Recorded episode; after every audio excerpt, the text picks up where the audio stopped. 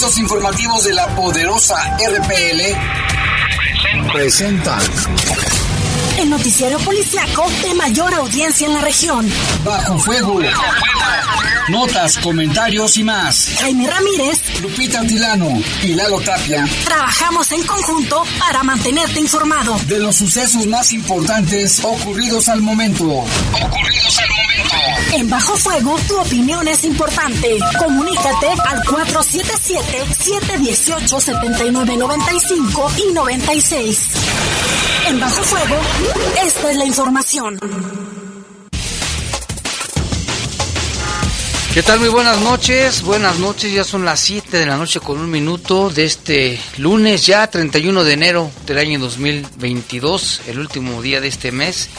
Les saludamos con muchísimo gusto aquí en Control de Cabina de Noticieros Jorge Rodríguez Sabanero, Control General de Cabina nuestro compañero y amigo el buen Brian Martínez y en la conducción de este espacio informativo estamos...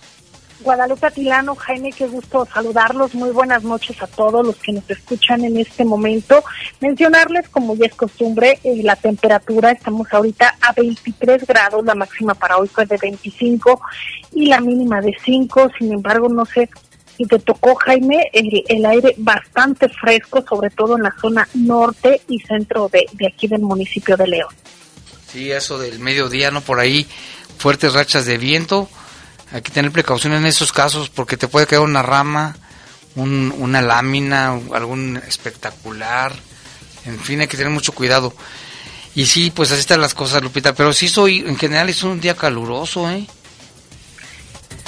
Sí, 25 grados. 25 grados y hoy, ahorita estamos a 23, una temperatura muy agradable y ya no hay viento en este momento. Y bueno, yo soy Jaime Ramírez, vamos a presentar un avance de la información. Ejecutaron a un hombre en la colonia Bellavista y otro en la colonia León 2. Hasta este momento van 42 homicidios registrados en León durante este mes de enero. Localizan en un lote baldío a don Isodoro, reportado como extraviado desde el jueves pasado. Y las autoridades suspendieron tres bailes sonideros por carecer de permiso. Estaban con todo el bailongo y pues que se lo suspenden. Y ponga usted atención, buscan a una joven leonesa de 15 años de edad reportada como desaparecida. Y esta semana detuvieron a 162 personas por manejar en estado de ebriedad. 162, Lupita, fíjate qué bueno que los agarraron porque son potencialmente peligrosos manejando en esa condición. Y vaya que se han registrado accidentes bastante aparatosos. Recordarás este que, de hecho ha sido noticia internacional, el de los peregrinos Jaime que venían desde el estado de Toluca. y venían con dirección al estado de Jalisco, precisamente a, visitar a la Virgen de San Juan de los, de los Lagos. Así es, otra vamos a tener información sobre este caso también. Y miren, información del país, otro periodista asesinado, el periodista Roberto Toledo del Monitor de Michoacán fue asesinado el día de hoy. Son las 7 con 3 minutos, vamos a una breve pausa, Lupita, regresamos con más información. Comunícate con nosotros al 477-718-7995 y 96. WhatsApp 477-147-1100. Regresamos a Bajo Fuego. Estás en Bajo Fuego. En Fidoc, salda tu cuenta de pavimento obteniendo descuentos de hasta 75% en recargos al contado o 50% pagando a seis meses, del primero de diciembre del 2021 a enero del 2022. Contáctanos al 477-325-2586. En Fidoc, estamos para servirte. Reportes, comentarios, sugerencias. Comunícate a los servicios informativos de la poderosa RPL vía WhatsApp al 477-495-1839. 477-495-1839. En el poder de las noticias. Poder de las noticias. Y bajo fuego. Y bajo fuego Contamos con información cierta, veraz y oportuna. Así son los servicios informativos de la poderosa RPL. 100% confiables. Confiables, confiables, confiables. Estás en Bajo Fuego. Bajo Fuego. Reportes, comentarios, sugerencias. Comunícate a los servicios informativos de la poderosa RPL vía WhatsApp al 477 495 1839. 477-495-1839.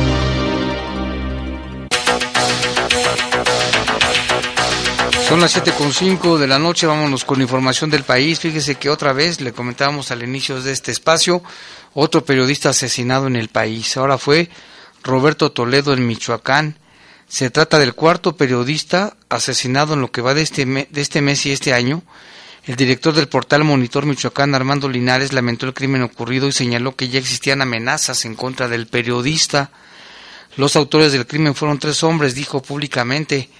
Hoy las amenazas se cumplieron y uno de nuestros compañeros perdió la vida a mano de tres personas que llegaron, le dispararon de manera ruin, de manera cobarde.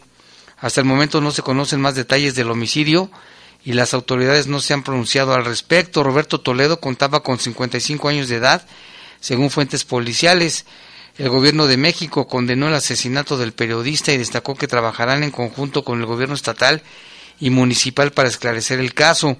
No permitiremos la impunidad, defendamos la libertad de expresión y el derecho de la información, afirmó el vocero del gobierno federal Jesús Ramírez. Qué lamentable, Lupita, otro periodista, otro colega de nosotros asesinado.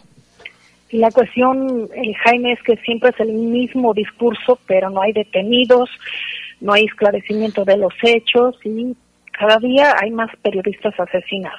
las lamentaciones, todos se lamentan.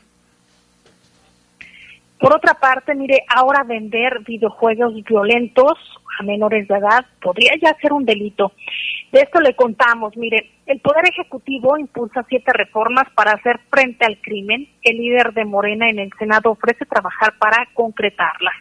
Tipificar la venta de videojuegos violentos a menores de edad, usar dinero incautado al narco para reforzar los cuerpos de seguridad y elevar los castigos para quienes recluten a niños para involucrarlos en actividades ilícitas son parte de las siete reformas que emprenderán los poderes ejecutivo y legislativo con el propósito de mejorar los mecanismos gubernamentales en contra del crimen.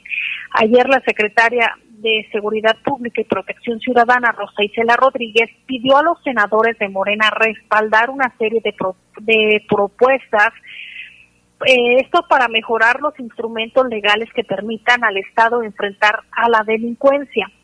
Dijo textualmente, tengan la certeza de que quienes integramos el Gabinete de Seguridad del Gobierno de México jamás cruzaremos la línea entre servir al pueblo y servir al crimen, aseguró ayer la secretaria de Seguridad Pública y Protección Ciudadana, Rosa Isela Rodríguez, a los senadores de Morena a quienes les solicitó pues este respaldo legislativo para mejorar los instrumentos legales que permitan al Estado enfrentar al crimen también dijo, eh, proponemos realizar reformas en materia penal para tipificar la venta a menores de edad de videojuegos que realicen apología de la violencia y el delito, así como aquellos que tengan contenido sobre consumo de drogas. También comentó, eh, se pretende elevar los castigos por la pornografía infantil y facilitar los procedimientos judiciales para castigar el reclutamiento de menores de edad por parte de organizaciones criminales. Existe un vacío legal en la protección de niñas, niños y adolescentes víctimas del reclutamiento forzado a través de las redes sociales, plataformas digitales y los videojuegos para dañar su integridad o involucrarlos en actividades ilícitas. En este tema, ustedes nos pueden ayudar a crear herramientas legales que faciliten las investigaciones que realizan desde la Policía Cibernética y que con este tipo de conductas se castiguen y que no queden en la, impunidad el daño que estos criminales realizan a la niñez mexicana, porque retornar a la paz requiere también que las niñas, niños y adolescentes hagan caso de la tecnología en ambientes seguros, lo que precisó.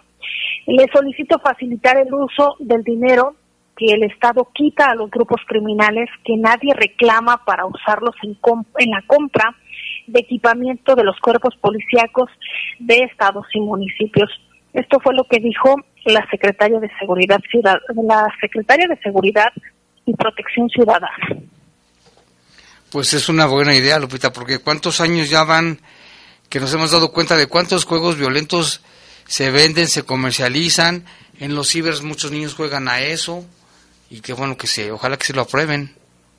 Sí, y cada vez los videojuegos son más violentos, Jaime. También eh, estas campañas creo que son buenas. No sé qué usted eh, opine, usted que nos escucha, pero esas campañas que realizan a nivel municipal y estatal, en la que solicitan, por ejemplo, que los juguetes que son bélicos eh, los lleven a destino, es decir, la Secretaría de Seguridad Ciudadana pone cierto lugar y se los intercambian por otro tipo de juguetes para, obviamente, hacer conciencia de que los juguetes bélicos fomentan la violencia. Exacto. Y vámonos con otra información. Mire lo que pasa allá en, en el estado de Hidalgo. Una mujer murió al inhalar veneno de rana en un ritual de desintoxicación. Hay dos detenidos, Juan Pablo de 41 años y Juan Diego de 30 quienes dijeron ser chamanes de medicina ancestral y fueron siete personas las que participaron en este ritual.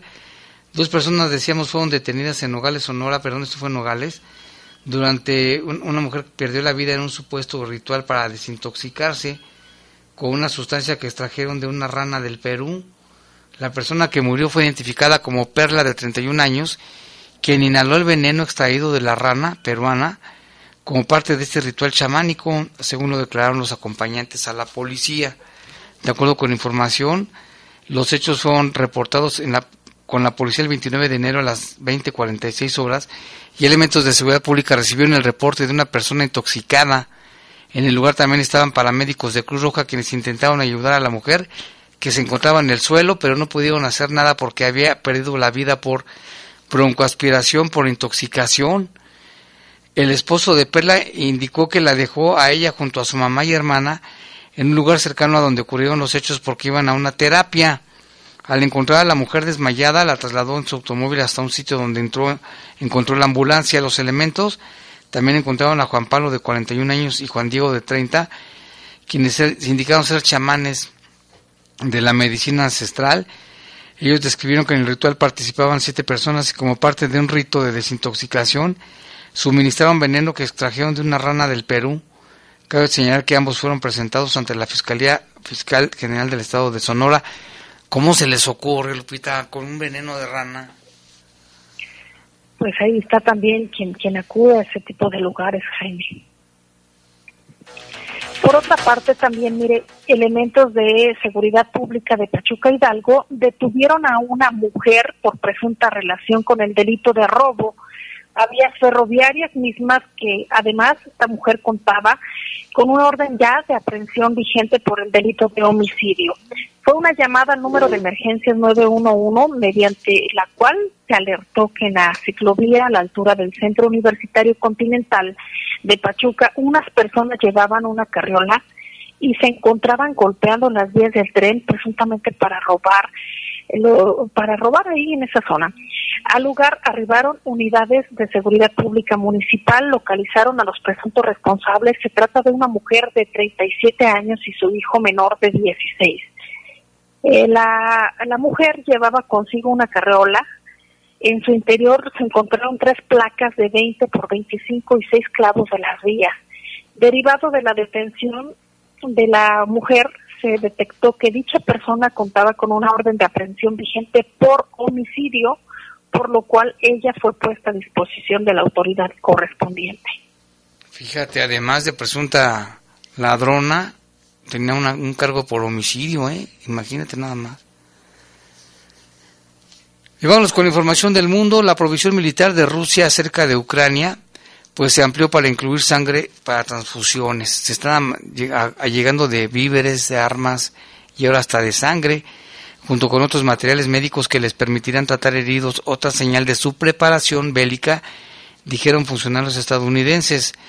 También han dicho que las señas concretas como los suministros de sangre son fundamentales para determinar si Rusia estaría preparado para llevar a cabo una invasión.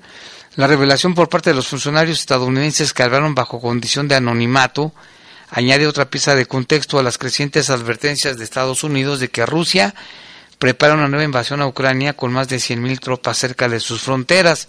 El Pentágono reveló previamente el despliegue de apoyo médico como parte de la concentración militar de Rusia.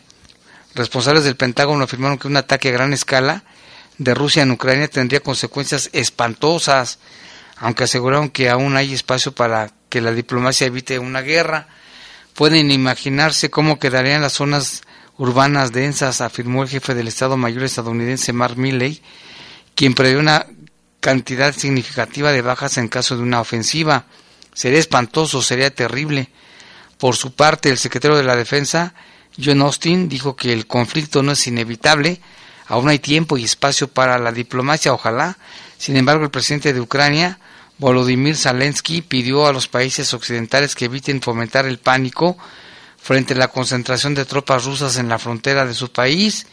El presidente ruso Vladimir Putin dijo ayer que Estados Unidos y la OTAN no abordaron las principales exigencias de seguridad. En la primera reacción de Putin en las respuestas enviadas a Estados Unidos y la OTAN a las demandas rusas en una llamada telefónica con el presidente Emmanuel Macron, el Kremlin citó a Putin diciendo que Macron, que estudiaba esta semana respuestas escritas y que iban a ser entregadas por Estados Unidos y la OTAN antes de decidir sus próximos pasos. Ojalá que no se llegue a la, a la guerra, a la invasión. Ojalá, yo creo que son las plegarias de muchas, muchas personas. Y por otra parte, una mamá cayó de un paribús cuando festejaba su cumpleaños número 30. Dejó huérfanos a cinco niños. Cabe destacar que Hider García cumpliría 30 años este lunes, el 31 de enero. Por la noche del viernes ella salió a festejar con algunos familiares y amigos por Hollywood. Sin embargo, la celebración se vio manchada por un terrible accidente que costó la vida de, de esta mujer, esta madre de cinco pequeños, entre ellos uno de 10 años, debido a que quería que su cumpleaños pues fuera eh, festejado de esta manera, él y su sobrina eh, eh, fue lo que deseaban es que fuera un, un, cumpleaños inolvidable, así que decidieron rentar un paribús, un auto de fiesta, entonces lo abordaron, la música comenzó a sonar y con ella empezaron a salir los mejores pasos de baile de los invitados, pero al abrir y cerrar de ojos, la festejada se tropezó y cayó desde el alto, de lo alto, fíjese, del vehículo. Eh, así fue como, como relató Juan García, hermano de la mujer. Todo pasó cerca de las tres horas ya del sábado, cuando la mujer cayó del paribús sobre la autopista 101 allá en Los Ángeles, California, y fue atropellada por un vehículo que también circulaba por la vialidad. El conductor del auto que la arrolló se detuvo tras el accidente y cooperó en todo momento. Al poco tiempo se confirmó que la joven madre había muerto casi de inmediato. Los familiares contaron que al momento ella cayó de la al momento en que ella cayó eh, de la puerta del autobús pues obviamente se abrió, aunque eso no, no debió haber pasado porque se supone que contaba con todas las medidas de seguridad. Por ello, pues se encuentran realmente consternados por el accidente y dijeron que habían pagado por un servicio que garantizara que podrían celebrar con seguridad. Dice que, que no bebas y manejes, que fueron por el camino seguro, que tiene sentido. Sin embargo, pues ocurrió esto. Una joven madre como ya lo mencionaba, 30 años y ahora 5, 5 pequeños de 10, 8, 6, 5 y un año, pues ahora quedaron sin, sin su madre. Qué tragedia, fíjate, y eso que era una fiesta y todos estaban contentos, pero ahí la empresa es la que falló, con esa, digo, Lupita, con esa falta de seguridad. Así es, imagínate la caída y todo lo que ocurrió. Dejó cinco niños huérfanos, qué lamentable. En fin, son cosas que pasan, hay que tener mucho cuidado siempre. Ya son las 7 con 19, Lupita, vamos a hacer una pausa, regresamos con más.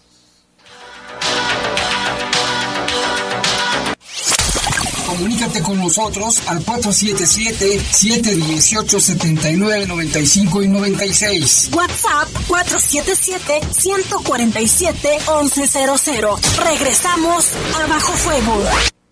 Estás en Bajo Fuego. Bajo Fuego. ¿Qué tienen en común la poblana Leticia y el queretano Giovanni? Que se cambiaron de domicilio y van a ir a actualizar su INE. Si tú también te cambiaste de casa, avísale al INE, actualiza tu domicilio y sé parte de quienes toman las decisiones en tu nueva comunidad. Haz tu cita en INETEL 800 433 2000 o en INE.mx. Podemos pensar de forma distinta, pero tenemos algo que nos une, nuestro INE. INE nos une. En la Cámara de Diputados aprobamos el presupuesto para 2022 se aumentó el apoyo para las personas con discapacidad. Se fortalecerá nuestro campo. Y habrá más recursos para becas, capacitaciones y mejoramiento de las escuelas. Así, las y los mexicanos avanzamos parejo. Cámara de Diputados, Legislatura de la Paridad, la Inclusión y la Diversidad. El mar te une con el mundo y con tu futuro. Estudia en la Universidad Naval una carrera profesional o técnico profesional y desarrolla tus habilidades en el mar, en el aire y en la tierra. Cuando egreses, estarás listo para servir a México con honor, deber, lealtad y patriotismo. Busca más información en www.gov.mx, diagonal Universidad Naval. Más que una carrera, un proyecto de vida. Secretaría de Marina. Gobierno de México. Estás en Bajo Fuego. Bajo Fuego. Reportes, comentarios, sugerencias. Comunícate a los servicios informativos de la poderosa RPL vía WhatsApp al 477-495-1839. 477-495-1839.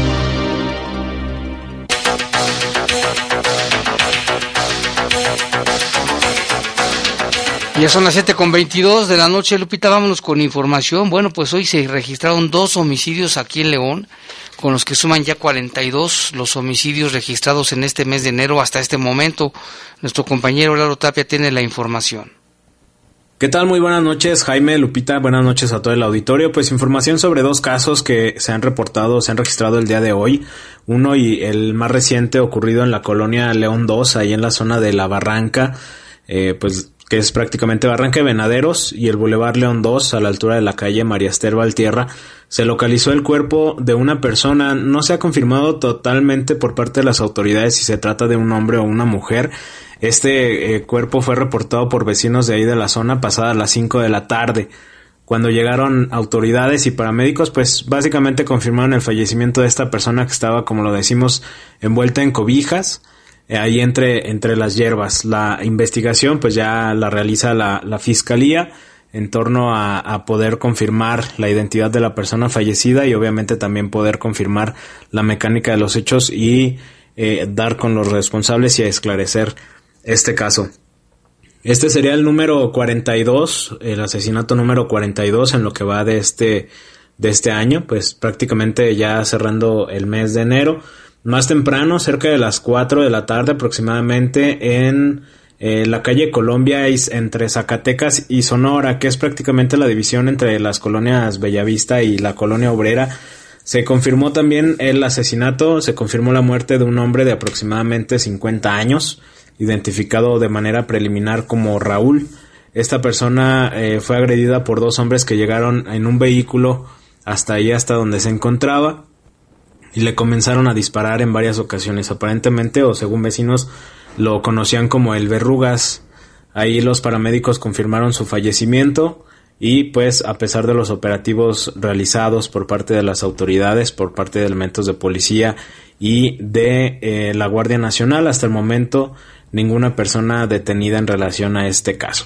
Y bueno, del fin de semana hubo dos hechos registrados el sábado. El primero cerca de las 8 de la noche, más o menos, eh, ahí en el fraccionamiento Hidalgo, sobre la calle Júpiter y Corralejo.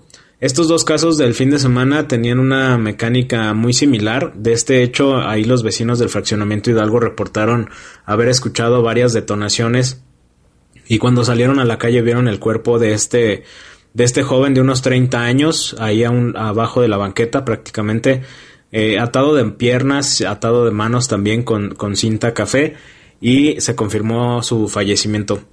Eh, esa es la mecánica de, de, la agresión. Se habla que llegaron varios hombres en un vehículo, lo bajaron y lo asesinaron ahí mismo. Y ya un poco más tarde, en la colonia Prados Verdes, cerca de las 9.30 del sábado, también hubo un caso similar. Ahí se reportó el hallazgo de una persona, un hombre envuelto en cobijas y también con lesiones de arma de fuego.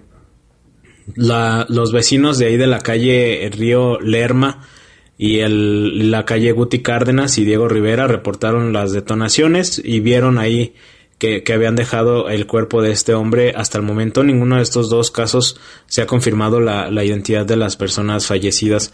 Es prácticamente lo, lo, más relevante durante el fin de semana. Ayer también por la tarde hubo otro caso, pero eh, un incendio allí en la colonia Santa María de Cementos que aparentemente había iniciado en un terreno baldío, se esparció hasta, se esparció hasta una recicladora y dos viviendas más que presentaron pues daños, pérdidas totales y pues afortunadamente dentro de lo malo, lo bueno es que no hubo ninguna persona que haya resultado lesionada en relación a este caso. Y pues eh, cerramos, como ya lo mencionamos, cerramos o prácticamente vamos cerrando el mes de enero con 42 asesinatos, hasta el momento esperamos que ya no haya más casos. De cualquier manera nos mantenemos al pendiente de cualquier hecho. Muy buenas noches. Buenas noches, Salvador Chapi. También nos mandó esta información, Lupita, esta que dice que en la comunidad de Barretos un menor de 15 años murió tras, de, murió tras volcar y chocar con un árbol la camioneta que conducía, aparentemente a exceso de velocidad. Fíjate, de 15 años y manejando a exceso de velocidad. El accidente fue en la carretera que lleva a la comunidad de Hawái de manera inicial se informó que el menor, de quien no se ha confirmado identidad, conducía a exceso de velocidad una camioneta Ford color arena. El menor perdió el control y salió de la carretera, dio varias volteretas y terminó impactado en un árbol. Tras los reportes al 911 acudieron autoridades, paramédicos, pero solo confirmaron su muerte. Hasta ahora personal de la Fiscalía realizan los trabajos de investigación en el lugar. ¿Cómo puede haber un niño, un joven de 15 años manejando una camioneta a exceso de velocidad, Lupita? Así pasa, Jaime. Y también, ya, ya le dábamos cuenta al inicio de este espacio informativo, aumentó ya a 13 el número de muertos y 10 lesionados tras la volcadura de una camioneta de transporte turístico con peregrinos que se dirigían a San Juan de los Lagos. La Unidad Estatal de Protección Civil y Bomberos de Jalisco informó que en el lugar del accidente fallecieron 12 personas, entre ellos 8 hombres, 2 mujeres y 2 menores de edad. Eh, más tarde, en el hospital falleció otra persona. En el rescate participaron también elementos de Protección Civil León, Bomberos León, Protección Civil de Lagos de Moreno, Cruz Roja, Seguridad Pública del Estado de Jalisco y Guardia Nacional, quienes trabajaron en coordinación para atender a las víctimas. El percance ocurrió en torno de las 7 de la mañana del sábado a la altura del kilómetro 35 de la carretera ya mencionada. Los pasajeros del vehículo eran peregrinos procedentes de Toluca que acudían a las celebraciones católicas anuales que se realizan en San Juan de los Lagos, pese a que autoridades locales cancelaron los festejos debido a un pico por contagio de COVID-19 en la zona. Así es, Lupita. Fíjate que Crescencio Sánchez, el director de Protección Civil, comentó al respecto y la participación que tuvieron en ese muy lamentable y terrible accidente. No, no se ha visto un accidente con tantos fallecidos, Lupita. Son muchísimos. Y vamos a escuchar la nota con nuestro compañero Jorge Camarillo. El director de Protección Civil de León, Crescencio Sánchez Abundis, dijo que la dependencia a su cargo auxilió a los viajeros mexiquenses que se accidentaron cuando se dirigían a San Juan de los Lagos a visitar a la Virgen. Sí, bueno, comentarles que la mañana del día sábado, por ahí de minutos antes de las 7 de la mañana, llegó un reporte al 911 aquí de nuestra ciudad y en el cual pues ciudadanos que circulaban rumbo a Lagos se percataron de un accidente en el cual un vehículo de pasajeros que, que venía del Estado de México y que se dirigían rumbo a la Basílica de San Juan de los Lagos pues sufrieron un accidente. Eh, obviamente es en territorio de lagos, pero por la cercanía y los sistemas de urgencia que se tienen ya instalados en la región, eh, tanto bomberos como protección civil, unidades operativas y ambulancias acudimos al lugar. Eh, pues bueno, pudimos dar cuenta de 11 personas que estuvieron lesionadas, casi la gran mayoría fueron trasladadas inicialmente a la ciudad de Lagos y posteriormente a través de gestiones de protección civil del Estado de México se estuvieron haciendo algunos traslados hacia acá, la ciudad de, de León. Pues comentarles que lamentablemente también fueron 11 las personas fallecidas ahí en, en, el lugar, un accidente que pues nos da muestra de lo vulnerables que somos y, y de lo peligroso que de alguna manera podría ser eh, el tener accidentes de este tipo. Sánchez Abundi sostuvo que algunos de los lesionados ya están siendo atendidos en su lugar de origen.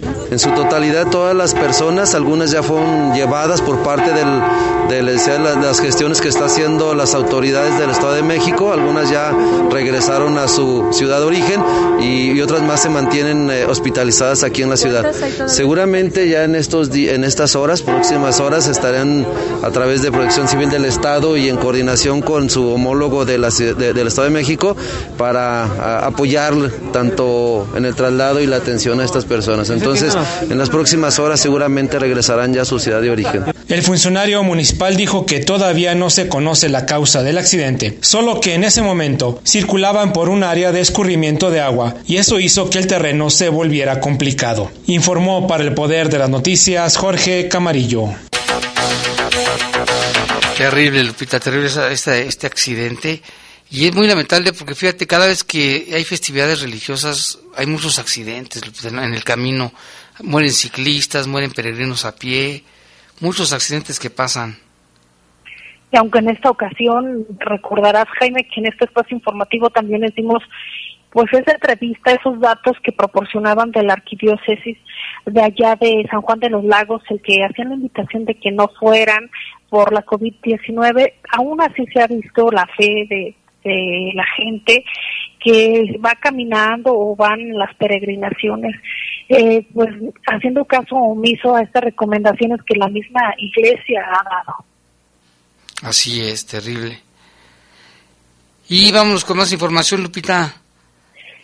Sí, a través de, de, Alerta Amber han publicado la fotografía y la ficha descriptiva de una joven de nombre Alejandra Velázquez Canchola que se encuentra desaparecida. Los hechos ocurrieron el 22 de enero de este año aquí en León, Guanajuato. Tiene 15 años de edad, eh, tiene el cabello lacio, eh, color café oscuro, sus ojos son ovalados, café claro.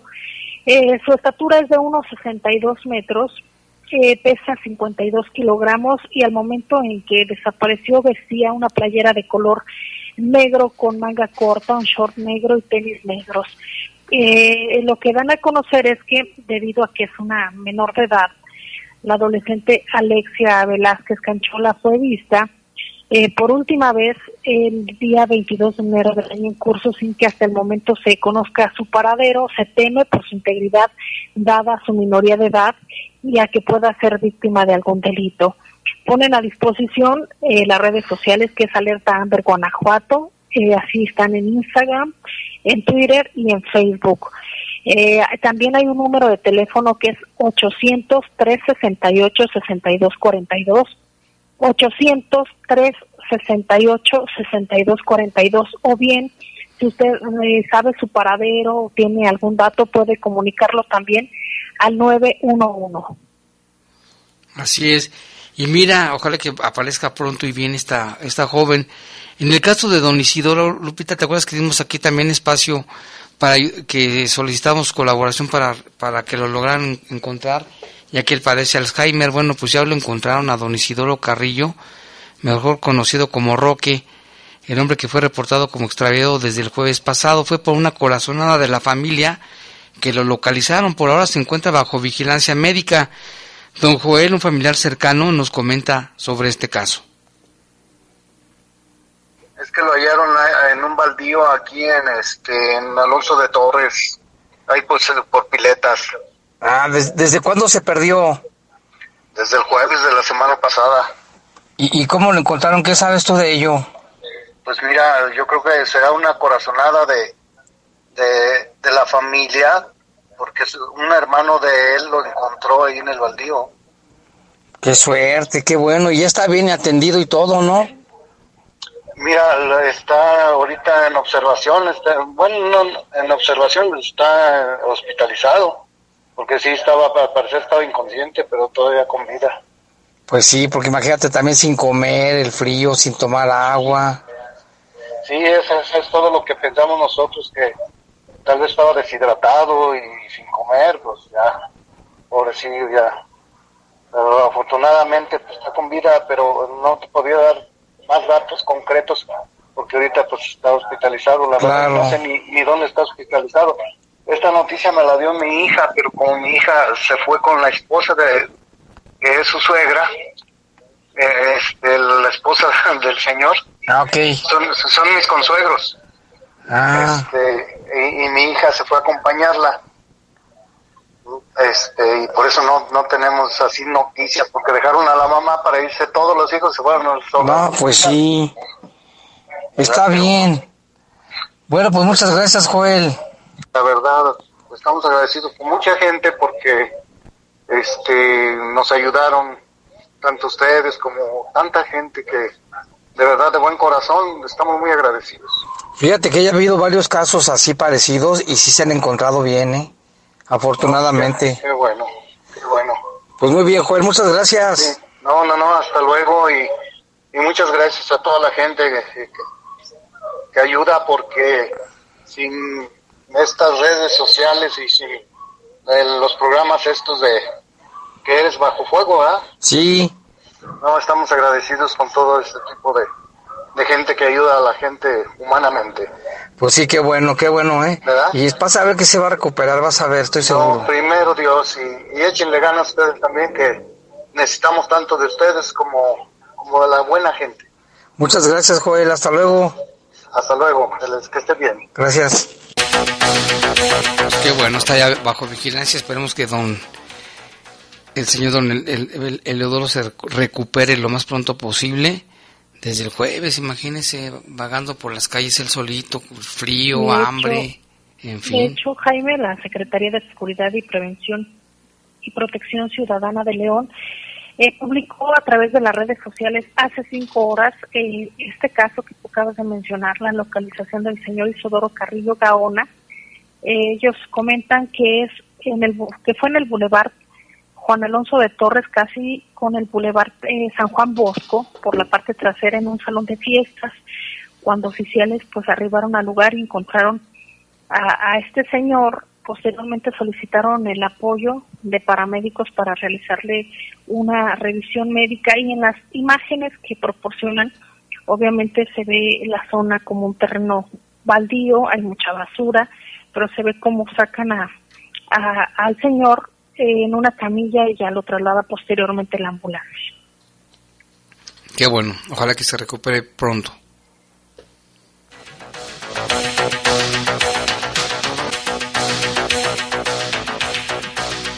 Y en más información, la alcaldesa Alejandra Gutiérrez advierte que va contra los acosadores sexuales en la administración municipal, contra los baquetones también dijo. Y vamos a escuchar la nota con Jorge Camarillo. Bueno, vamos a comentar este asunto que desde, desde antes de, de, que tomara posesión, la alcaldesa dijo que no iba a tolerar ninguna actividad ninguna práctica deshonesta de este tipo. Vamos a escuchar la nota. La presidenta municipal Alejandra Gutiérrez Campos informó que hay seis casos de denuncias de acoso sexual en la administración municipal, que ya atiende la Contraloría, y otros cuatro en la Dirección de Honor y Justicia. Yo les decía el sábado que no puedo dar el nombre porque entonces eh, violentar eh, nuevamente a la persona, hemos sido muy cuidadosos en eso, y ahorita tenemos seis casos en la Contraloría, cuatro casos en control en honor y, en honor y justicia cuatro y en la Contraloría seis. Y el llamado es a quien se sienta vulnerado que esté buscándonos. De entrada pueden hacerlo a través de mi correo. Mi correo es alejandra.gutierrez.león.go.mx. Personalmente les estaré, estaré dándole seguimiento y también a través de mi espacio para los funcionarios públicos que es interno, donde también de manera directa ya se, hizo una aplicación donde directamente me escriben y me llega al Telegram y yo le estaré dando seguimiento. La primera edil hizo un llamado para que los funcionarios le envíen las quejas y hasta sugerencias a su teléfono que ya fue habilitado en la aplicación Telegram, en el caso de que no quieran acudir con sus superiores. Informó para el Poder de las Noticias Jorge Camarillo. Contundente la alcaldesa en este tema, eh, Lupita, y qué bueno porque cuántos casos han pasado antes que no ha pasado nada. Y no solamente en la administración municipal, eh, se da en todas las áreas, Lupita, este tipo de acosos y que ya habíamos comentado también este tema desde el año pasado. Recuerdas, Jaime, que también acá en Bajo Fuego nos llegaron algunos comentarios en torno a, malas prácticas como las que acaba de mencionar la alcaldesa. Así es. Y mire, por otra parte, la Secretaría de Seguridad, Prevención y Protección Ciudadana realiza operativos para garantizar el orden social y vigilar el cumplimiento de los reglamentos vigentes en el municipio. Con estos operativos se busca eh, preservar la vida de las personas por medio de la prevención de accidentes y la inhibición de actos que puedan poner en riesgo eh, a la ciudadanía. Mire, da a conocer esta autoridad que la semana que concluye la Policía Vial detuvo a 162 personas que conducían en estado de ebriedad. Con esto se evitaron accidentes viales y se protegió la vida no solo de las personas, sino de otras que pudieron estar en el trayecto de circulación de los infractores, a quienes se les imputó, eh, se les impuso, perdón, un arresto de 20 horas como sanción sin acceso a multa económica. También eh, siete reventones, revendedores, perdón, eh, fueron detenidos en la Feria de León y también, pues estos bailes sonideros que la verdad se ponen eh, a veces con muchísimas personas, pues fueron también suspendidos, se encontraban sin permiso de organización en la vía pública. Así que fueron las actividades que acaba de informar la, la autoridad, que obviamente se estuvieron realizando desde ya hace algunos días. Así es, en este reporte habla de estos precisamente tres bailes sonideros que abundan por la ciudad, ¿eh? Sin permiso de organización en la calle, por lo que se liberaron las vialidades se prevenieron otras faltas como riñas y escándalos y consumo de alcohol y otras sustancias. En el Tianguis de León 1 se retiraron ocho botellas de alto grado de alcohol en un puesto de venta de bebidas. En el mismo periodo que se informa, la policía de León detuvo en la feria estatal a siete personas que vendían los boletos fuera de los puntos autorizados. Se aseguraron un total de 19 pases perdón, para eventos artísticos en el centro de espectáculos de la feria y pues de esta manera está operando la Secretaría de Seguridad este, en coordinación con otras dependencias allí en la feria y en otros puntos de la ciudad, ¿eh? no nada más en la feria. Vamos a una pausa, Lupita, son las 19 con 42. Regresamos.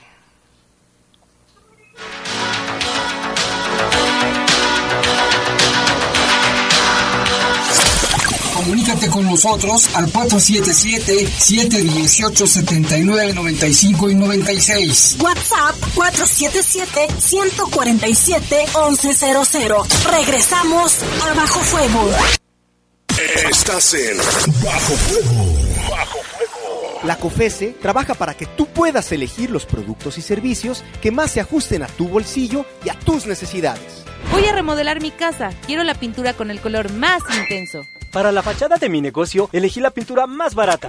Yo busco pintura lavable porque a mis niños les encanta decorar la pared. Hoy más que nunca, queremos tener opciones para gastar mejor nuestro dinero. Con competencia, tú eliges. Un México mejor es competencia de todos. Comisión Federal de Competencia Económica, COFESE. Visita COFESE.mx. Reportes, comentarios, sugerencias. Comunícate a los servicios informativos de la poderosa RPL vía WhatsApp al 477 495 1839. 477 495 1839. A negativo, murió por sobredosis de heroína. O positivo, murió de un infarto causado por cocaína. B negativo, murió al chocar en anfetamina. AB positivo, murió por sobredosis de plomo al traficar.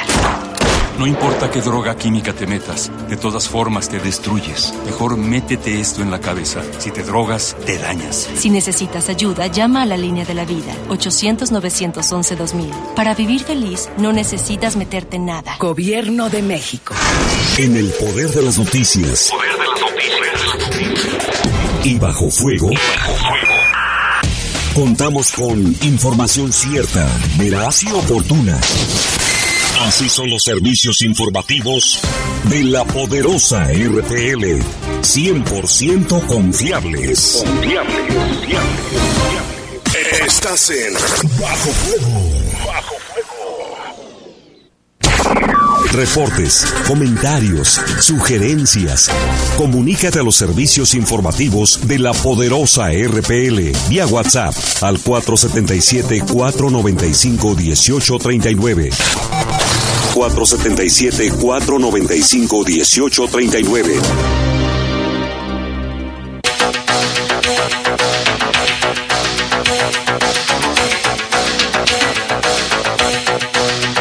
Bueno, seguimos aquí en Bajo Fuego. Muchas gracias por, por escucharnos, también por sus reportes. Nora Cisneros nos manda, muchas gracias, siempre nos manda bendiciones. Dice, un video bien padre donde dice que un cafecito y bendiciones. Muchas gracias a Norita, siempre nos manda bendiciones igualmente para ella y para su familia.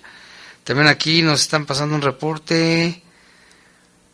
Bueno, ahorita, ahorita lo checo porque no, no, no le entiendo. Ya apareció Don Teodulo. Dice, Así es, Jaime, te lo acabas de decir, los políticos no soportan la crítica. Bueno, ya lo habíamos leído. Dice, crearon el asesino perfecto, el mentado COVID. Al crear su mentira, los servicios de salud mundiales se dieron el permiso para dejar morir a mucha gente con el pretexto de que murieron por COVID, pero ahí no termina. En los próximos años, todo aquel que tenga la desgracia de caer a algún hospital enfermo de cualquier cosa no tiene vacunas, lo dejarán morir y dirán que murió por no tener vacunas. Así el permiso para dejar morir a la gente, la gran mentira, dice.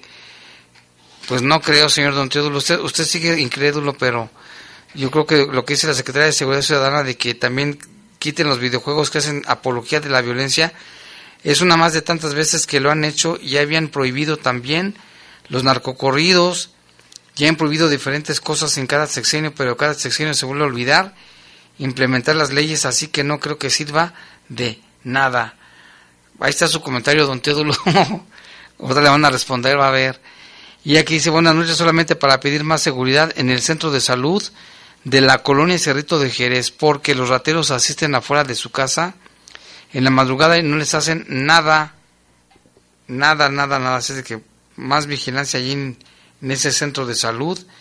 Buenas noches, quiero reportar a, o saber dónde un perro que fue abandonado desde hace unas semanas por la calle Burgos, entre Miguel de Cervantes Saavedra y Manuel de Austri. El perro ya es mayor, de repente es agresivo, ojalá que alguien lo pueda rescatar para que no sea sacrificado, pues pienso que necesita atención. Y nos dice que muchas gracias y saludos Ángel desde Montreal, Canadá, que seguramente nos está escuchando y está pasando mucho frío por esos lares. Y vámonos con más información también. Denuncian transportistas coordinados de León que existen recargas falsas de usuarios del transporte público. Fíjese, falsas. Vamos a escuchar la nota con Jorge Camarillo. El presidente de los concesionarios del transporte de León, Daniel Villaseñor Moreno, denunció la estafa a 141 usuarios del transporte público, esto con recargas fraudulentas en las tarjetas de pago bus. En este momento a nosotros nos llama mucho la atención porque pues cuando es uno o dos pues puede ser algún error, pero ya cuando tienes más de 100 pues evidentemente esto llama mucho la atención y con todos fue la misma historia. Oiga, es que fueron unos cuates, una pareja y nos pidieron recargas y que había promociones, bla, bla, bla. Y pues bueno, cuando se les explica esto, se dan cuenta que cayeron en un engaño. La respuesta de los usuarios es, los vamos a quemar en nuestros grupos internos. ¿Cómo entenderlo los grupos internos? Pues creemos que son grupos internos de Facebook, creemos que son grupos internos de WhatsApp. Y bueno, ya los propios usuarios los han estado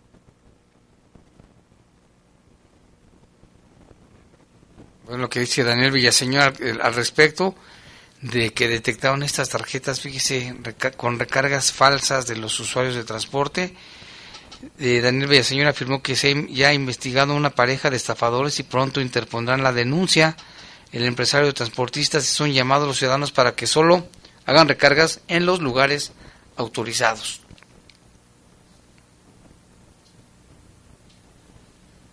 Vamos a escuchar ahorita de momento, porque tenemos aquí un problema técnico, pero pues es lo que dice precisamente Daniel Villaseñor, que entonces estas personas se dedicaban a hacer recargas, pero son falsas, pero ¿cómo lo hicieron? ¿Cómo lo hicieron? ese es el asunto. Ya van a investigar. Vamos a escuchar ahora sí la nota completa.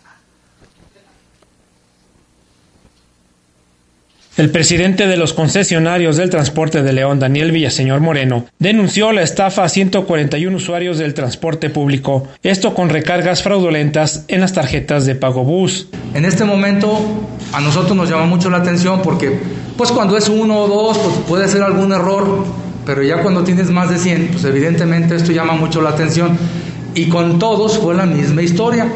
Oiga, es que fueron unos cuates, una pareja y nos pidieron recargas y que había promociones, bla, bla, bla, y pues bueno, cuando se les explica esto, se dan cuenta que cayeron en un engaño. La respuesta de los usuarios es, los vamos a quemar en nuestros grupos internos. ¿Cómo entenderlo los grupos internos? Pues creemos que son grupos internos de Facebook, creemos que son grupos internos de WhatsApp, y bueno, ya los propios usuarios los han estado de alguna otra forma denunciando. Pero sí es importante, de aquí nace la idea de la rueda de prensa y que nos ayuden a comentarles a través de ustedes a todos los usuarios que no caigan en ese tipo de engaños de estas personas. ¿Cuánto ascienden estos recargas? Ellos refieren, eh, Jorge, porque nosotros no tenemos ese, ese documento como tal, porque al final del día no existe la recarga. Pero el usuario refiere, y quiero ser muy enfático en esto, refiere que andan sobre 50 pesos aproximadamente o 100 pesos este tipo de estafas. Daniel Villaseñor afirmó que ya han investigado a una pareja de estafadores y pronto interpondrán la denuncia penal. Esta investigación que estamos haciendo con esta pareja lo vamos a, pasar a, la, a, las autoridades competentes. Tuvimos que contratar un investigador privado para que dieran con estos cuates a través de los propios usuarios que eh, aceptaron tener una entrevista en lo corto, en lo privado, para que de aquí le diéramos ese seguimiento. Entonces hoy tenemos ya las fotografías de la pareja, por eso insisto que es una pareja, que es lo único que tenemos. Me encantaría compartírselos honestamente, pero sé que lo voy a poner, voy a poner una, una traba en la investigación. El empresario transportista hizo un llamado a la ciudadanía para que solo haga recargas en los sitios autorizados, los cuales los puede consultar en www.pagobus.com. Informó para el Poder de las Noticias Jorge Camarillo. El presidente. Bueno, pues ahí está la información. A ver qué pasa después de la investigación y qué con las personas. Y vámonos con el tema de COVID, porque fíjese que bajó una, una baja importante en los casos de COVID-19. La semana pasada y, y, días anteriores le veníamos refiriendo diario, se registraban arriba de 2.000 casos. Para el sábado bajó el domingo bajó aún más y hoy se tienen confirmados el día de hoy 382 casos de COVID, fíjese. Y de en León fueron 155 y en los casos de fallecimiento fueron 17 el día de hoy y de estas en León fueron 4. Así están las estadísticas el día de hoy. Sí nos sorprendió porque fue una baja muy importante. Qué bueno, ¿no? Pero sigue, el, el bicho sigue, hay que seguirnos cuidando. Y vamos con otra información también con nuestra compañera Tere Vergés, porque anuncian legisladores del PAN que también tramitarán amparos masivos para que los niños guanajuatenses puedan vacunarse contra COVID.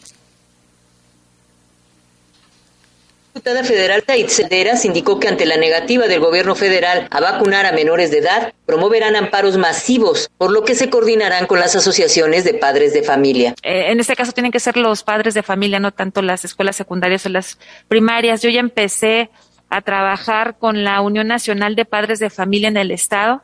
La semana pasada tuve contacto con la dirigente que es la señora Teresa Castellanos y ya le he compartido toda la información y ella está bajando esta información o esta invitación o convocatoria que estoy haciendo desde mi casa de gestión. Eh, principalmente nos vamos a concentrar en los municipios de Irapuato y Salamanca y por lo que ella me dice ya hay asociaciones de padres de familia en Irapuato que están recabando los documentos de los menores para ingresar estos amparos masivos y yo creo que de esta manera yo podría acelerar el beneficio, que llegue el beneficio de la vacuna a los niños irapuatenses y también a los almantinos, porque también hay escuelas allí interesadas. En el caso de niños en el municipio de León y municipios de esta región, la diputada informó que el diputado Rolando Alcántar se encargará de promover esos amparos y que pronto dará a conocer los datos donde podrán contactarlo y comenzar su trámite. Informó para el Poder de las Noticias Tere Vergés. Pues está también, el PAN le va a entrar a este asunto y considera la diputada, bueno, esta fue la nota de la diputada de los del PAN, y con otra información, como parte de la estrategia de atención en campaña invernal, el DIF León lleva a cabo diversas acciones para atender a personas en situación de calle o de indigencia. La directora de atención de grupos vulnerables del DIF, Luz del Carmen Rivera López, explicó que las brigadas que realizan de día y de noche tienen una intervención integral. Rivera López detalló que busca ofrecer un refugio donde las personas puedan pernoctar y posteriormente ofrecer un programa de reinserción a la vida independiente. Estas intervenciones se realizan en conjunto con Protección Civil y también con la Policía Municipal y se implementa el protocolo para detectar posibles casos de COVID-19 en personas de situación de calle o indigencia. Se aplican gel antibacterial, se entregan cubrebocas, se hacen revisiones médicas generales. En lo que va de esta temporada invernal, se han atendido 65 personas, en su mayoría adultos mayores y un menor, de estos casos, siete personas se logró su reinserción familiar, cinco resguardos en asociaciones civiles con atención integral y a cinco personas se les brindó ayuda para el traslado de a sus lugares de origen, que muchos no son de aquí, vienen de otras ciudades de otros estados, y uno más se trasladó para atención en una unidad médica, además de las brigadas de atención y en coordinación con otras dependencias como Desarrollo Social, Desarrollo Rural, el IMUBI, se han entregado en esta temporada invernal más de 15.000 cobijas, 4.955 despensas, 600 piezas de ropa térmica, 1.200 cubrebocas y 1.625 cobijas para beneficio de familias, de colonias y comunidades rurales. El DIP continuará con estas brigadas que iniciaron en noviembre del 2021 y hasta finales del febrero de 2022. Pues qué bueno, ¿no? Que hagan ese tipo de situaciones. Y bueno, por aquí nos están reportando que dice Bosques de la Pradera y la calle todo Boulevard todo Timoteo Lozano no hay luz desde las 5 de la tarde en varias colonias y también nos reportan que han escuchado muchas ambulancias por la zona. Desconocemos qué esté pasando. Ahorita vamos a, a preguntarle a nuestro amigo este Lalo Tapia para ver si nos puede investigar qué es lo que está ahí sucediendo. Y vámonos con información de Silao, también hubo una, una terrible matanza ya el fin de semana. Eh, dice aquel comunicado, dice, se tiene comunicado de que a las 19.30 horas del día 29 de enero se recibe un reporte del 911 para solicitar apoyo a personas lesionadas por arma de fuego en la comunidad de San José de Gracia. Al lugar arribaron elementos de la Guardia Nacional, del Ejército Mexicano, Fuerzas de Seguridad Pública del Estado, Fiscalía General del Estado, Secretaría de Seguridad Ciudadana, Protección Civil, Bomberos de Silao y Cruz Roja, siendo estos tres últimos quienes confirmaron la ausencia de signos vitales de seis de los ocho lesionados. Fue una masacre también, seis muertos y dos heridos. El área fue asegurada ya que la Fiscalía inició con las investigaciones a través de agentes de la investigación criminal. Las personas fallecidas allá en Silao, en esta comunidad, fueron identificadas como María, una mujer de 70 años, Elizabeth de 34, Martín de 61, Miguel de 24, José de 40 y Jesús de 44. Los dos heridos se trasladaron por su propio medio a recibir atención médica.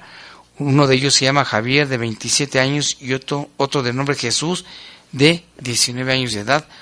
Esto fue muy trágico y consternó ahí la comunidad de, de Silao en ese, en ese lugar cuando se hizo el reporte únicamente de que había habido una balacera en esta comunidad de San José de Gracia, una comunidad muy, muy, muy poblada y muy conocida allí en el municipio de Silao. Y ya casi para terminar tenemos reportes, aquí nos llama, dice, a una persona que radica en Filipinas, en las islas Filipinas, anda en Filipinas ahorita y nos está escuchando desde allá, pero radica en California, sí, muchas gracias. Dice Jaime, buenas noches, a ese don Teódulo, Nomás no se le quita la lengua larga ni con las dos vacunas que se le pusieron con la de caballito. Entonces dice, bueno, aquí hace otro comentario que no lo puedo decir mejor. Porque él había, dice, ojalá que lo inyecten la vacuna, pero con las jeringas de las, con las que inyectan a las vacas, dice Un saludo hasta allá, hasta Filipinas. Vive él vive en California, pero ahorita nos está escuchando en las Islas Filipinas, está re lejos. Y aquí dice, cualquier problema que suceda con esos niños que amparen los panistas con la vacunación, ellos se van a hacer responsables, dice Raúl, ese es su comentario. Y aquí dice, ¿cuántos contagios de los que hablan ustedes han sido en la feria? Ninguno, qué raro, ¿no creen? Bueno, no tenemos el dato preciso si fue en la feria o fue en otro lugar. Pero bueno, pues ahí está, dice Jaime Ángel de Montreal. Dice, por supuesto lo estamos escuchando. Jaime, buenas noches. Por un momento creí que nos íbamos a ir invictos sin escuchar al señor ese que mejor ya ni mencionar su nombre. Saludos, dice nuestro amigo desde Montreal, Ángel, desde Montreal, Canadá. Y dice aquí, mis papás no tienen ninguna dosis. Bueno, eso fue desde más pasado. Ya empezó así como cae gordo. ¿No podrían bloquearlo, Jaime? Dice, porque ya todo lo que dice nomás no. Dice esta persona. Ya nos vamos, ya se nos acabó el tiempo, agradecemos la atención, pero le invitamos a que siga con nosotros para que escuche el poder del fútbol. Los servicios informativos de la poderosa RPL presentaron el noticiario policiaco de mayor audiencia en la región. Bajo fuego. Bajo fuego. Gracias por tu atención.